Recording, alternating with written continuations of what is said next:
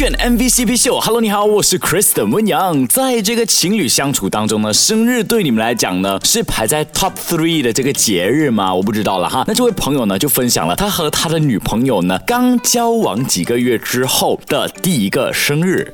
Hello，你好，我是 Jason。然后我自己本身跟我自己女朋友的爱情比较甜的经历呢，就是可能在她生日的时候，我就准备了呃蛋糕啦，又准备了 balloon 啦，又带她去一个比较高级一点点的餐厅，跟她一起共进晚餐啦。所以我觉得这个应该算是我人生中难得比较甜蜜的时候。难得啊，他竟然用难得这个字哎！平时你们的情侣生活到底是有多枯燥乏味啊？我不知道你们啦，但是生日对我来讲哦，在就是可能。情侣节日排行榜里面呢，我是肯定是排在 top three 的生日啦。可是有些人觉得说生日就庆祝生日而已嘛，不需要情侣一起庆祝。我不知道，但我觉得那我认识的 Jason 呢，他不是这样子的啊，一定还有后续的。共进晚餐过后呢，我就带他去一个比较漂亮一点的公园，我们一起散步啦，聊了蛮多的心事。因为那个时候也是在一起刚不到一个月还是两个月的时候，所以那个时候就献上了我的。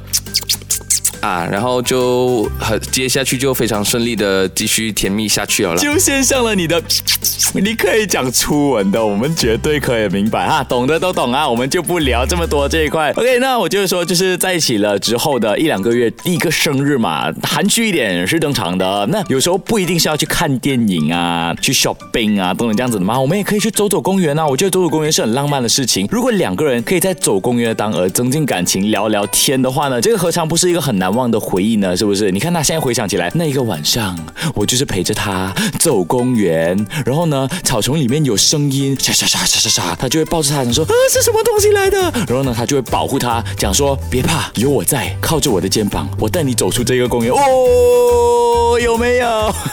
好啦，每个人就是庆祝生日的方式都不同啦，你又是怎么样庆祝的呢？可以过来跟我分享。WhatsApp DJX Number 零一六九九八八八八九，手这个炫。